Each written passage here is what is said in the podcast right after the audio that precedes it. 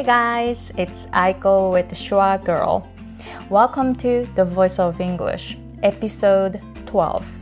My name is Aiko Hemingway, and I'm an American English pronunciation coach based in Hawaii. The purpose of this podcast is to encourage English learners and also English teachers. We all want to share tips and points of how we can improve our English and become better communicators. The last episode I released that was when I was in LA. Now I am back in Hawaii. Sorry I couldn't release any episodes in September, but in October I am restarting my podcast again. Uh, so in this episode, there are two segments. The first part is the guest interview, and the second segment is my trip to Europe notes part one because I just went to Europe and came back. So I want to share some of my experience being in Europe. Okay, so before going into the guest interview, I would like to announce that this particular episode is sponsored by Online Business Course taught by Emiko Rasmussen and me, Aiko Hemingway. So Emiko and I are teaching a business course for women who want to start their own business online. Emiko Rasmussen is, for me, she's like superwoman. She is a mom of two and working full time, but she does business coaching with me. And also she does podcast and she does a lot of bilingual MC and also volunteer for women empowering events. I don't know how she can manage her time to do you know everything. So like i'm really honored to be able to collaborate with her. And my working style is laptop working style. That means all i need is my laptop and internet and i can work anywhere. And this is why i moved to hawaii. This is where i wanted to live and my concept is that people can live wherever they want to live and make money while doing something that they really love. My passion is to teach English pronunciation to Japanese clients in the US And I'm doing something that I really feel passionate about. So this is my style and Emiko's style is completely different and we are collaborating together to teach a business course. If you have been working full time but you want to be starting your own business that you've been wanting to do, check out our course to see if you like it. And it is called 2ヶ月でビジネススタートコース The next course starts on October 26th. So if you are interested in it, please visit my website www.schwagirl.com. S C H W A G I R L.com. We're gonna do a free workshop online soon. So the first segment is the guest interview. So I interviewed an English coach in Japan who teaches English to women in 30s and 40s who want to restart learning English. So I asked her questions about her experience being outside Japan and also I asked her some advice for English learners. Her name is Yuko, who lives in Japan. So here you go. Enjoy the conversation with Yuko. I'm an English coach and I'm, I'm a mother of two kids. I teach English to um, Japanese ladies, mainly Japanese ladies who are there in their 30s and 40s who wants to study English again, even though they um, once they stop studying Jap- uh, English, but they feel like studying English again. Mm-hmm. Uh, mainly uh, Japanese ladies in Japan. Yes, mainly Japanese lady in Japan. Great. So, would you please tell us why you're doing what you're doing? Like, what is your passion? Um, actually, I studied how to teach Japanese to foreigners at the university because I want to get a job um, in outside of Japan. I really want to work outside of Japan. I started to study English when, when I was 10 years old. So my next door neighbor had a daughter who had just finished um, her degree in a university in the US.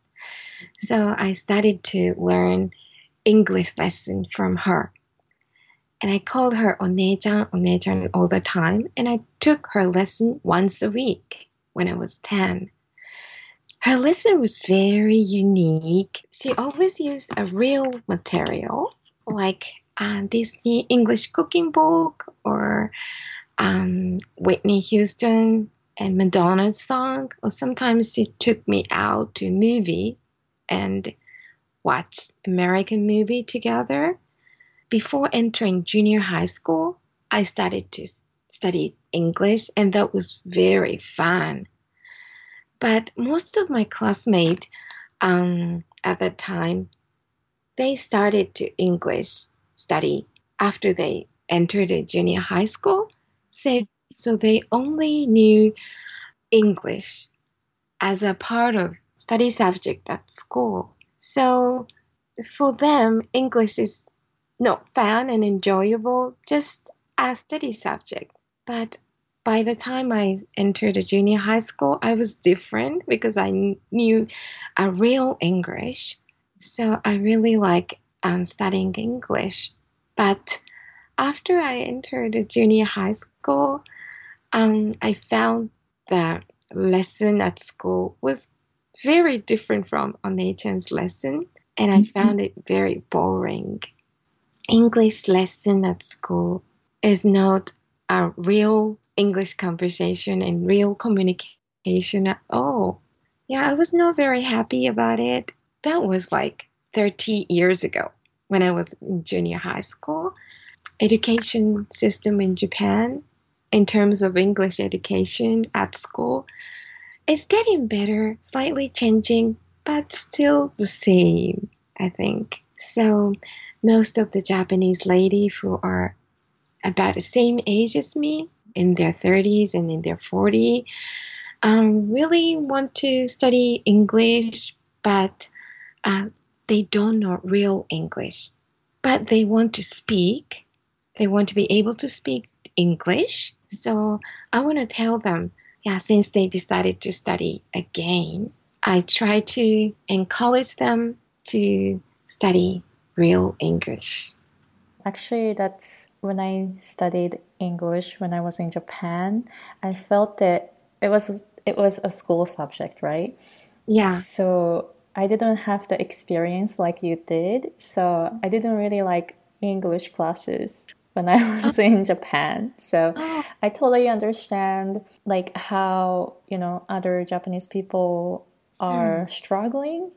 So mm-hmm. that's really good that there is a teacher like you in Japan that teaches real English.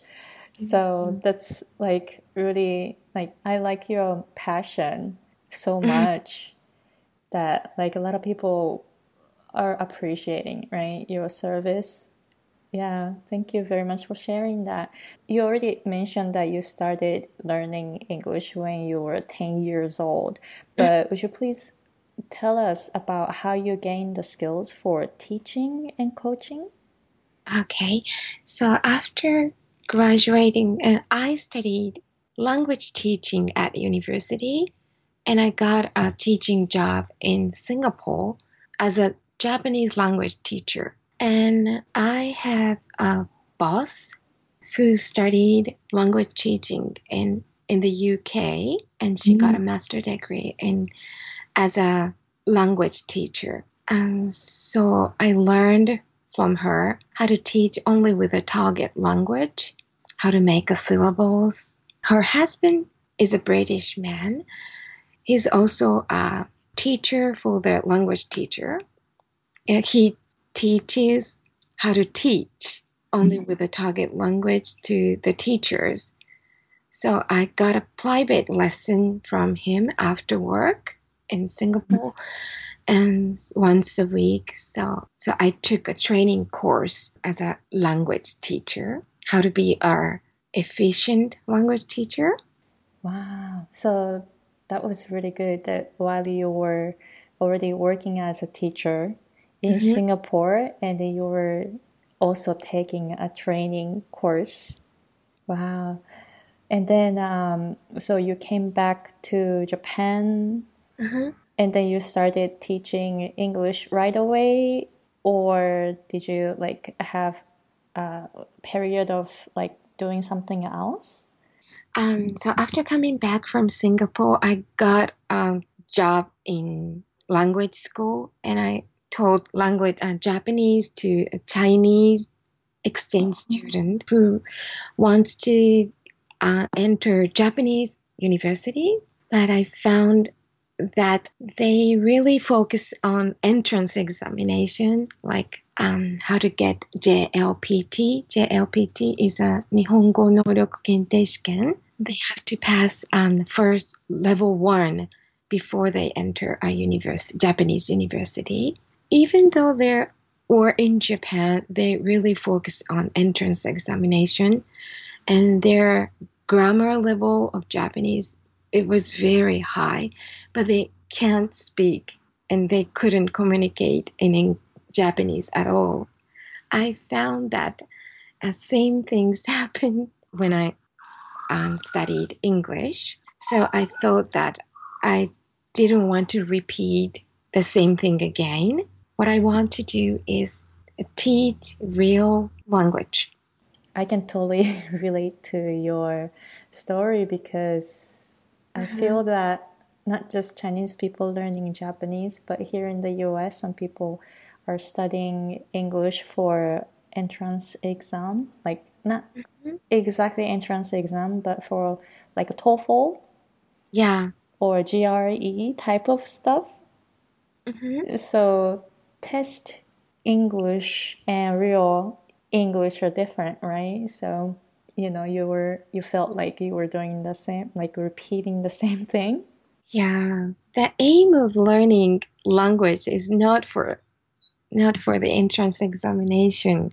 With using it, we can see the world and we can go out. So I really want to tell everyone uh, forget about the classroom English and go out and communicate in English.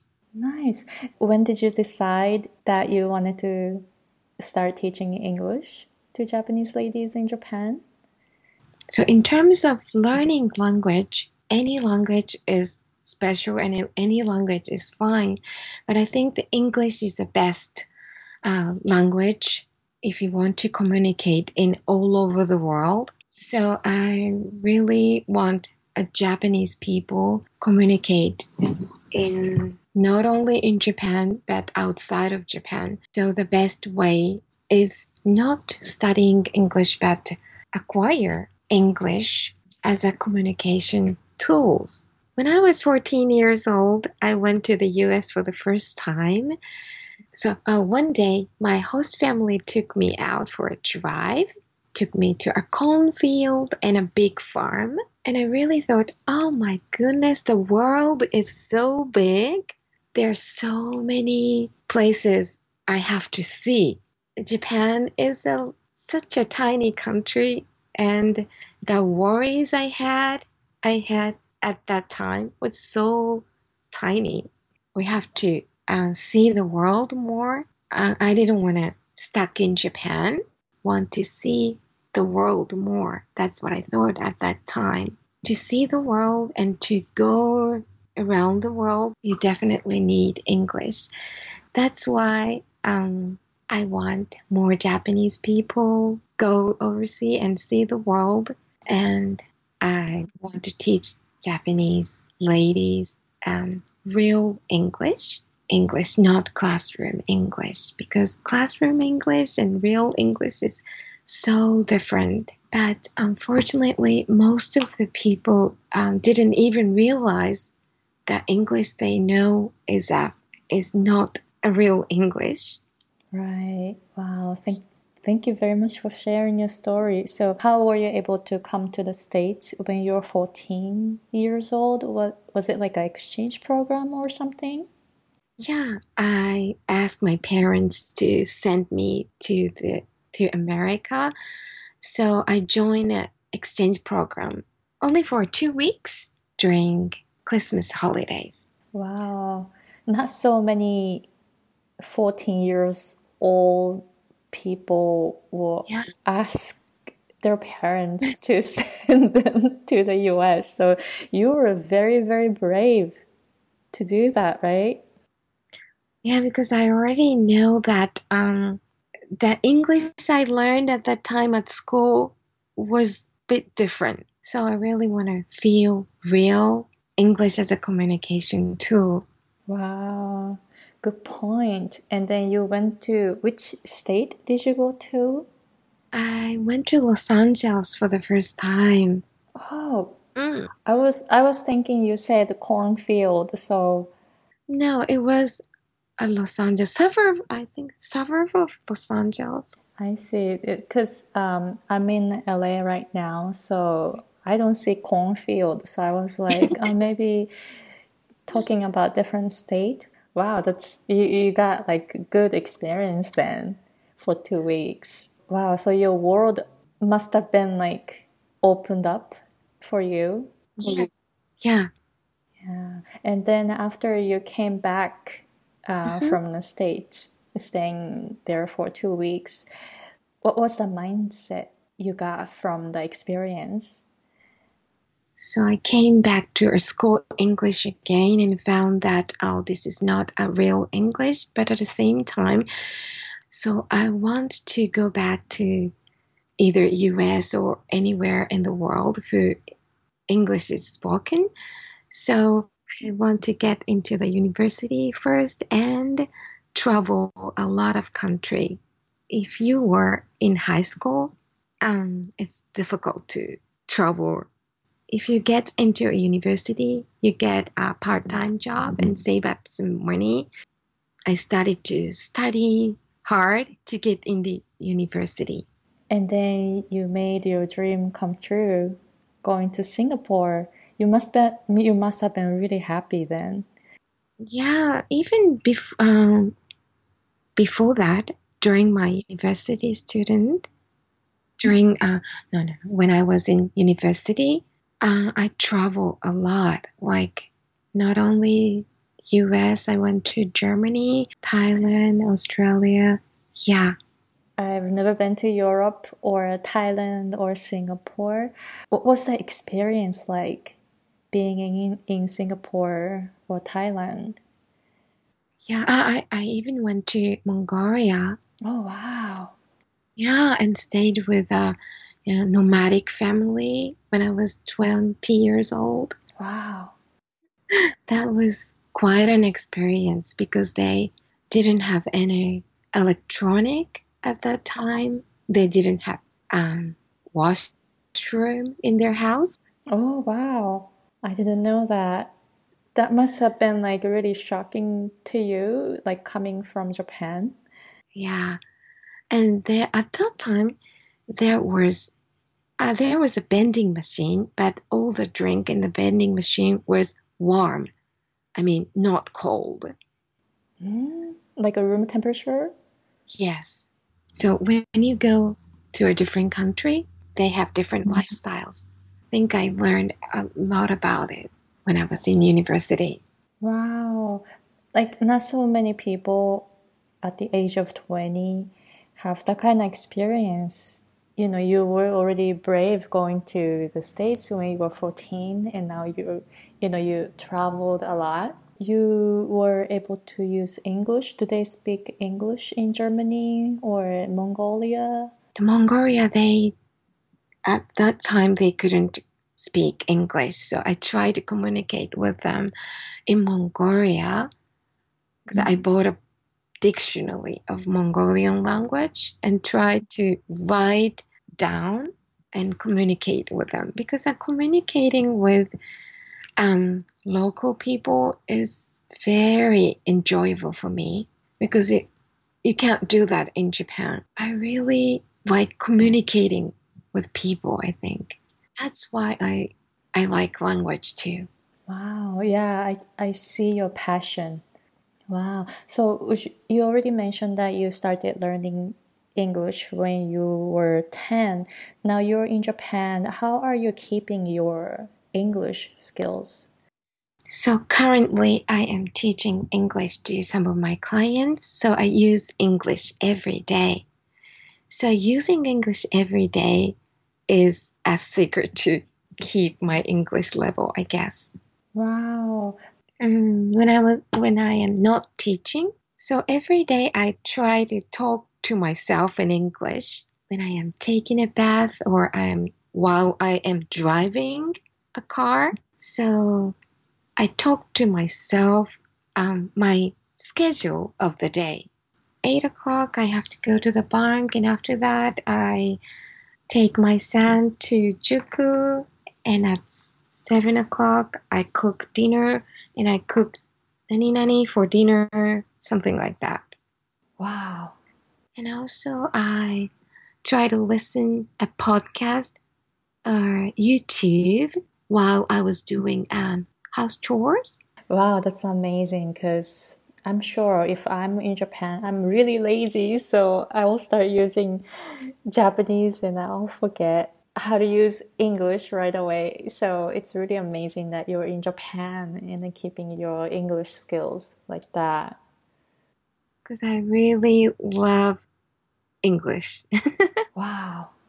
And that's really fun. It's not very hard for me at all. It's part of my routine work of the day. Your clients are really lucky. Let's move on to the next question. Mm-hmm. So, when you were in the US, when you were 14, or in Singapore teaching Japanese using English, what were your struggles that time in terms of you know English or English accent? Uh, yeah. So after ten years of my English um, education at school, I couldn't really focus on a real English, and I focused on um, classroom English. So after I graduated university and moved to Singapore, I found I thought my English was not that bad. But I realized that after I moved to Singapore, I couldn't communicate in English at all. And I was so shocked because um, we were not really told pronunciation or linking of the English words. So it was very hard for me to catch a native speaker's English. Like um, this phrase, I will be back, I'll be back, I, I couldn't catch the word or meaning at all because I never learned that phrase at school. I didn't care much about linking at that time. If I were said that I will be right back, probably I could understand it. But the native speakers speak, spoke, I'll be right back, I'll be right back. And I couldn't catch that at all. So I was really struggle with that pronunciation problem and linking problem. Yeah, it's kind of like it is what it is in Japan that we learn the textbook pronunciation, which is really, really clear and very, very slow. So then when you go outside Japan, everybody speaks, it feels like everybody is speaking really fast, but that's actually normal, right? Yeah. So it's just that we didn't know. We don't. We didn't learn the like normal mm. speed. The videos that you are making mm-hmm. and posting on Facebook and Twitter, you you actually using the like a normal pronunciation, right? Yeah, I try to do that. Mm. Yeah, so that helps. You're trying to wake up Japanese people like, hey, this is a normal speed. Yeah. So that's really good that, you know, there are some teachers like you in Japan teaching mm. the normal English, like real English. Mm. Yeah. Very good. Thank you very much for sharing that. So, how about some mistakes? Like, would you please share some of your mistakes Uh, in the US or in Singapore or even in Japan, like in the process of learning English? okay.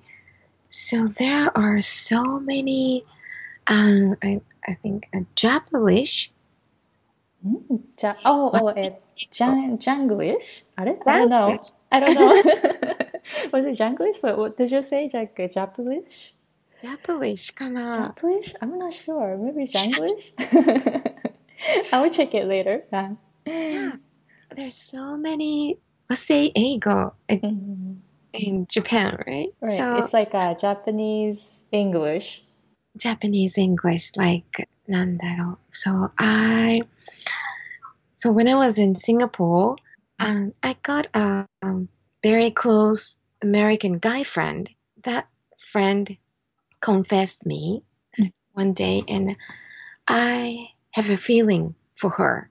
Uh, her is my best friend, so I told him, "Oh, have you attacked her? Have you attacked her?"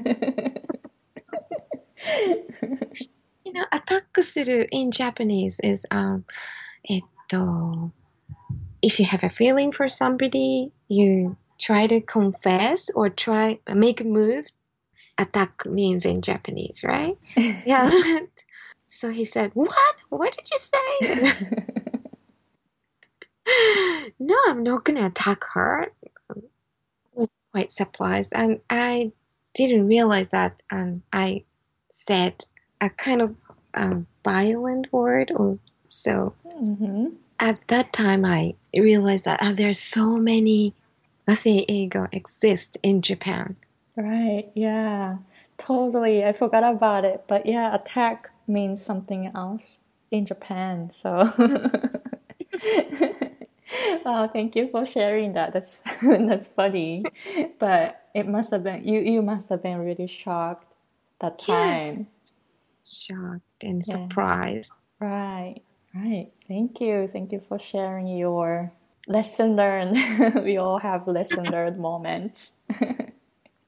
How about culture wise? Uh, what was your biggest culture shock when you were in the US or in Singapore? えっと when i was in singapore so singaporean can speak at least three or four languages Wow. and they switch the language instantly like um, very quick so i was really shocked to see how they switch languages one after another Wow. What do you think how we Japanese can speak hmm English as a second language? Yeah, I want every Japanese will be able to speak English as a second language. But at the same time, Japanese, we have really have to change our language education system first. Because um, if they keep this style, like classroom English style, um, they keep producing the same person I mean, same person means they only can speak classroom language. Right, yeah, I get that meaning. Yeah. Yeah. Because um, I have been taught uh, Japanese high school student to English for about 10 years as a tutor, uh, a private tutor. And I'm sometimes so surprised um, they can read a very complicated grammar level is quite high. hmm Yes. but they can't speak at all. That's a shame. Yeah, everybody has potential, right? Mhm. But it's not really efficient. So もったいない. It's like they're wasting their talent. もったいない。 Yeah. Thank you very much for sharing your story. So let's move on to the next question. Uh, what is your advice for Japanese people? You kind of mentioned already, but what is your advice for Japanese people to have more confidence when it comes to speaking English? I think everybody was too shy to speak out because um, one of the reason is how uh, they were so afraid of what other Japanese think Oh yeah, so true. when we when they speak English. So I think that's waste of time. right. Yeah, that's Yeah. because you already experienced being outside Japan. Yeah. So you you know your mind is more open, so you feel that mm. that's a waste of time. So how about what do you want to advise for people, Japanese people who have never been outside Japan? Mm, so um, sometimes I um, show the example of um, Japanese eh, comedian who is on a TV show. He tried to speak English with, with his broken English, but actually he could com- he can communicate with English speakers even his English is broken. The important thing is not to speak a perfect and beautiful English, but most important thing is communicate. hmm If we change that that mindset, just shift that mindset to just focus on focusing on communication, Mm, then yeah, it, it'll be easy easier for them to like speak English. mm. So if they speak English every day with anybody, like uh, your English court, their English court, or to their English native speaker friend or whoever, the more they speak, the less they care about. Mhm. Yeah, totally. Thank you. So, how about for you know your suggestion for English teachers? Like, how can they teach more, um, you know, real English effectively so that more Japanese people can use English Mm. in an English environment outside Japan? I think the most important thing is um, try to speak and try to make them speak, speak up. So what what we can do as a teacher is um, try to encourage them every day and try to motivate them to practice English. Not to correct um, their English mistake is not our job.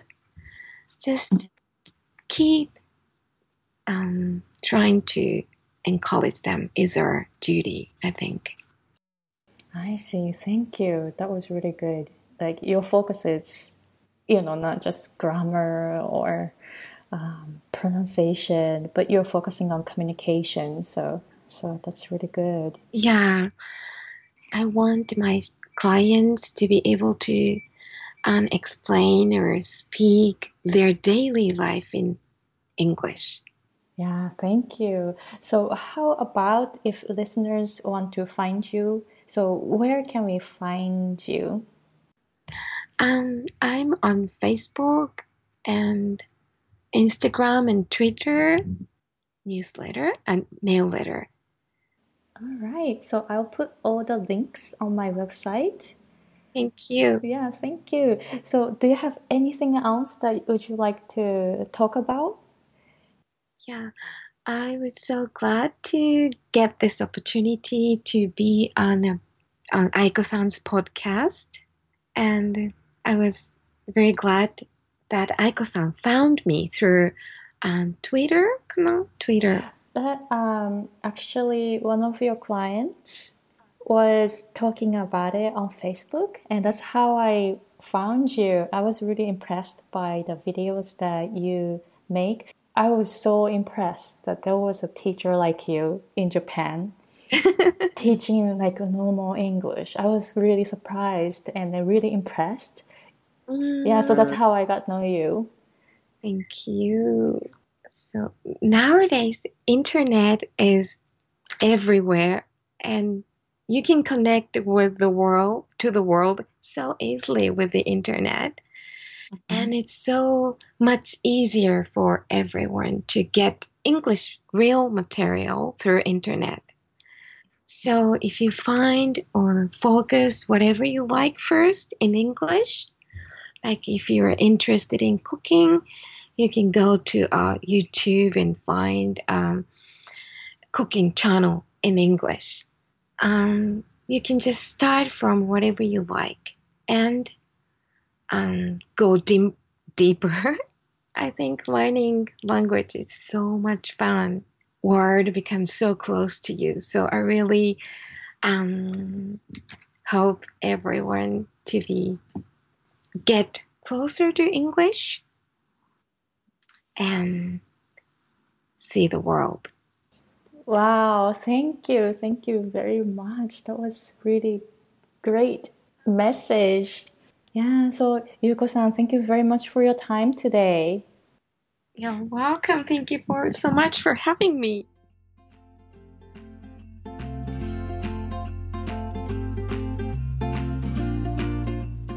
So that was the conversation with Yuko. How was it? I was really glad to get to know someone in Japan that teaches really useful English at normal speed so that you know the clients can go abroad and be able to communicate in English. So I put her information on my website www.schwagirl.com. So go to my website and you can you can check out her links. So in the second segment, I, I would like to talk about a trip to Europe. And this is gonna be part one. I'm in Hawaii now, but I just came back from Europe, visited four countries. So, in the conversation with Yuko, I mentioned that I've never been to Europe. But actually, after the recording, I visited Europe for the first time. And I'd like to share my experience in this episode as part one, and in the next episode as part two. My husband and I were in LA for six weeks. So before coming back to Hawaii, we decided to go to Europe because once we get back to Hawaii, it's hard to visit anywhere. Hawaii is in the middle of Pacific, right? So, you know, we love living in Hawaii, but it's not so convenient when it comes to mobility. So, while we were in LA, we started talking about a trip to Europe. Might as well, right? So, we decided to go to Europe two weeks before the trip we always decide to do you know something big in the last minute. So you know no, no surprise for us. I was checking air tickets um, on kayak.com it's k-a-y-a-k.com i found some air tickets from la to london one way for $147 per person so it's really, really cheap. I was really surprised. You know, flights are pretty cheap in September. I mean, it jumps a lot in October. So it's like we were looking at some tickets in September and we were surprised how cheap it was. So we were like, okay, so let's go, right? And then I wanted to go to Greece and Italy. My husband wanted to go to Italy and France. And then we found a very cheap ticket to London. So we decided to start from London, fly to Athens, Greece, and Rome, Italy, and then train to Firenze or Florence, and then take an overnight train from Firenze to um, Paris, and then fly from Paris to LA and to Honolulu. So we planned this trip just two weeks before the actual trip. And we checked safe area online in each city and booked rooms on Airbnb. And then after finishing buying all the tickets and booking rooms, uh, it was just a week before. So we were like rushing and buying new suitcase that were like small enough to carry on any you know small air, you know local airlines but turned out you know the trip was really good before going to the trip i thought europe is so far away for me it's like you know, somewhere that I've I will never go or like so far away. But like while I was planning the trip, I started feeling like Europe is actually pretty close. And then after coming back from Europe, now I really feel like Europe is somewhere just, you know, we can go anytime. This mind shift was really, really interesting because, you know, Europe is there. The, the place is not moving, right? But like internally, like I started feeling like Europe is like getting closer, closer to me. It was really, really weird. And also, it was really meaningful to me because, you know, I was able to experience something new. Well, I've been in the US for more than 17 years now, so living in the US has become normal to me. But I remember the first two years of being in the US was really, really exciting uh, because everything was new to me, right? But I kind of lost the sense of living in a foreign country. So going to Europe was very refreshing, very good, because I felt like everything was new to me. So I really liked it. My husband and I are already talking about. Um, you know the next trip it's crazy we just came back but we are you know deciding which countries to go next. So the trip was really meaningful. It's like oh yeah if, if i want to do something i can do it. You know i don't have to postpone it. I don't have to feel that that thing will never happen. But you know if there is something that i want to do i just go for it right? So that was really good. And not just for vacation but i'd like to try more new things in my life um, like things that make me step out of my comfort zone.